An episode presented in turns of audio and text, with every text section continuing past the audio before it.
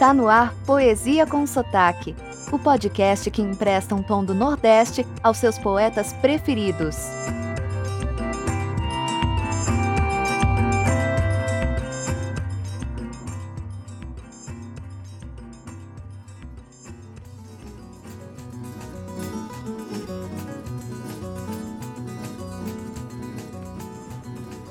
Oi, tudo bem? Aqui Miguel Arruda pilotando o seu Poesia com Sotaque. No último episódio estivemos lá no sertão cearense, onde conhecemos o grande poeta Patativa do Assaré e um pouco da sua obra. Não ouviu ainda? Então depois de ouvir este episódio, procura no seu aplicativo de música que você com certeza vai gostar. Agora vamos para a região do sul do Brasil, mais precisamente para Curitiba o nosso convidado de hoje nasceu lá em 1944 em uma família multicultural.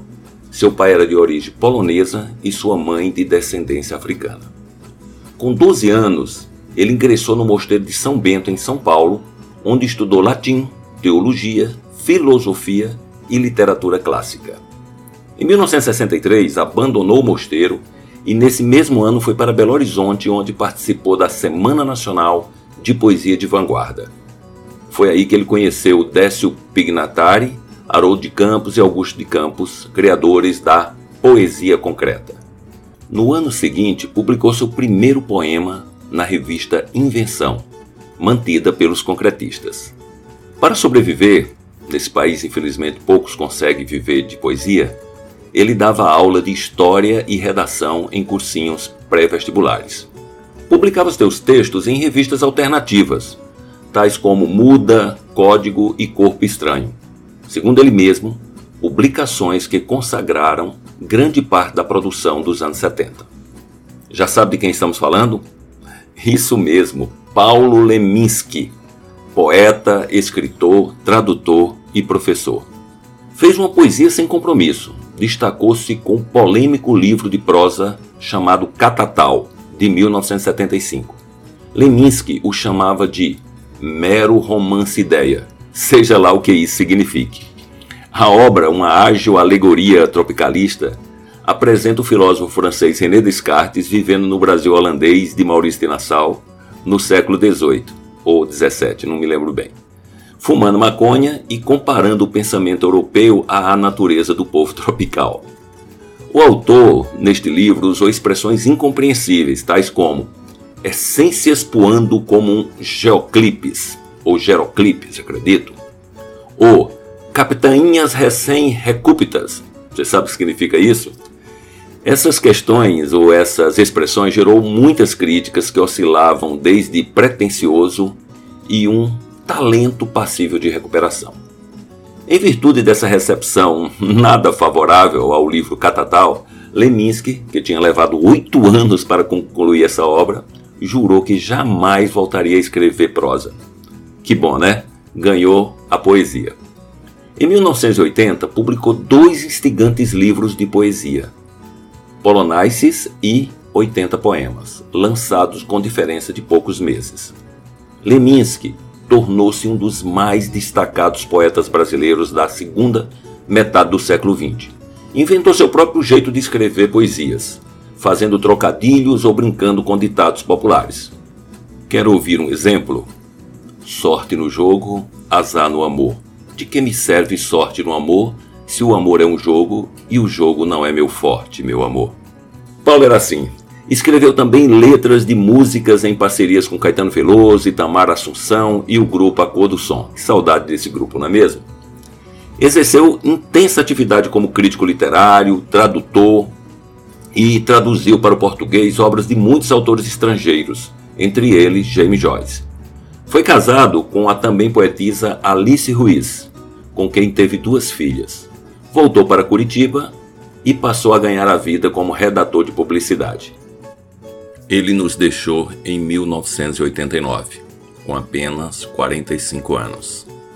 Ah, ele adorava criar frases, veja os exemplos. Viver é super difícil, o mais fundo está sempre na superfície. De ser exatamente o que você é ainda vai nos levar além. A vida não imita a arte, imita um programa ruim de televisão. lugar onde todos têm razão, melhor não ter nenhuma. Quando eu vi você, tive uma ideia brilhante. Foi como se eu olhasse de dentro de um diamante e meu olho ganhasse mil faces num só instante. Salve-se quem quiser, perca-se quem puder. Bem no fundo e Dor Elegante são os poemas escolhidos para este episódio. Vamos ouvi-las? Agora, com Miguel Arruda, a poesia do dia.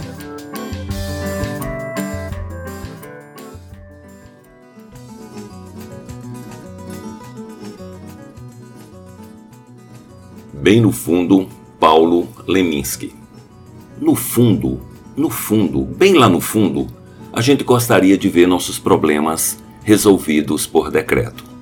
A partir desta data, aquela mágoa sem remédio é considerada nula e sobre ela, silêncio perpétuo. Extinto por lei todo o remorso. Maldito seja quem olhar para trás. Lá para trás não há nada, nada mais.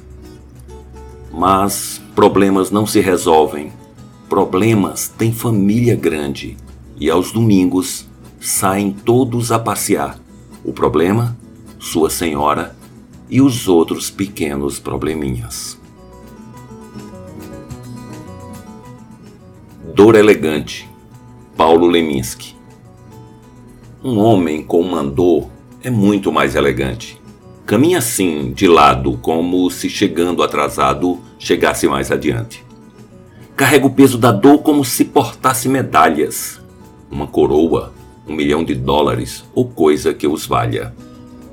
Ópios, édens, analgésicos, não me toquem nessa dor. Ela é tudo que me sobra. Sofrer vai ser a minha última obra. Esse foi o podcast Poesia com Sotaque, que harmoniza a sensibilidade poética com a aridez do sertão. Para conhecer mais, acesse o Instagram miguelarruda.dh. Seu comentário e sugestão são muito bem-vindos. Até a próxima!